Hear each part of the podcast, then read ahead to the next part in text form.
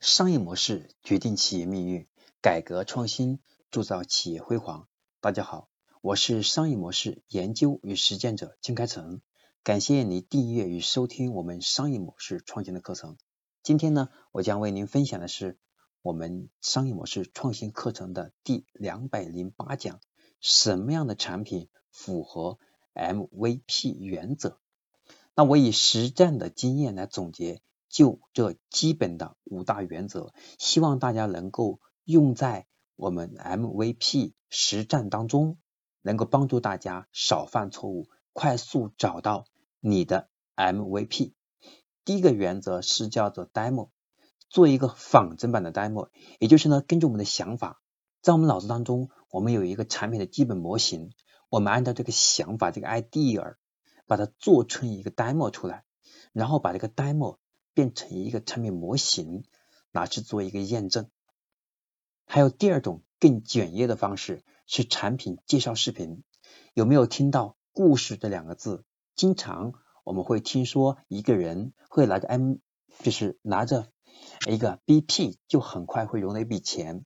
其实我们就可以像去写一个 BP 一样，也就是商业计划书的方式一样。来介绍你的产品的故事，让那些对你产品感兴趣的用户，让他尝试通过众筹等等方式，看看他们愿不愿意来买单。所以在这里面呢，我们的产品视频，我们关键是要找到种子用户，让他们来看，看完之后他们愿不愿意去购买？如果他不愿意购买是为什么？他愿意购买又是为什么？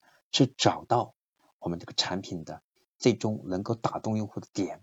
来验证这个产品最终它的价值是否真实存在，用户愿意不愿意为它真实的去购买，所以这是第二个原则，是做视频的介绍。第三个是叫文档，我们也可以像写书一样，或者像写文案一样，把一个产品进行深度的解剖和深度的去描写，是让用户可以通过文字了解到这个产品的价值是什么。长什么样？未来会给这个用户去解决什么样的问题？会给用户其他的产品相比有什么独特的优势？对不对？用户使用完会有什么样的感受？把这些通过一个描述来吸引用户，看看他们感不感兴趣。第四个原则呢是叫预售原则。我们有了图文的介绍，可以进预售，通过众筹等等方式来吸引用户下单。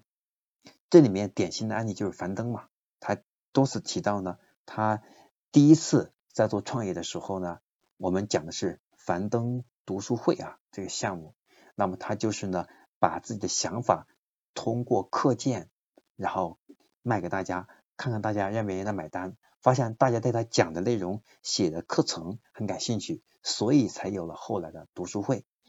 所以这一样的道理啊，我们可以把我们想要做的产品。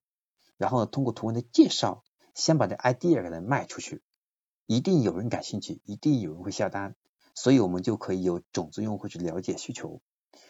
第五个是叫主路页，也就是呢，我们可以通过一个表单呢，通过一个页面的方式呢，去获取对我们感兴趣的用户的信息，我们主动去联，主动去联系用户，和用户去产生连接，然后呢，可以做调查。所以这样的话，我们的 MVP 就有更强的可靠性。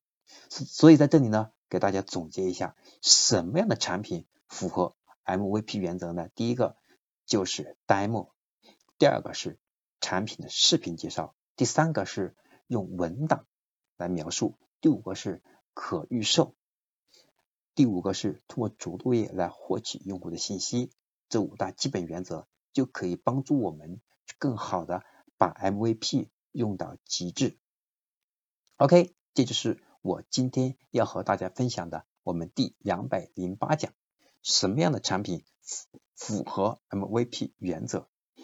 那今天我们这堂课程就讲到这里，我们下一堂商业模式创新的课程将和大家分享的是我们第两百零九讲，如何去判断 PMF 的。临界点，希望今天的课程能够给你带来启发。记得要分享给身边更多的朋友哦，微信朋友圈、微信群或者微博，让更多的朋友因为你的分享和你一起获得更好的成长。我们下一堂课程再见。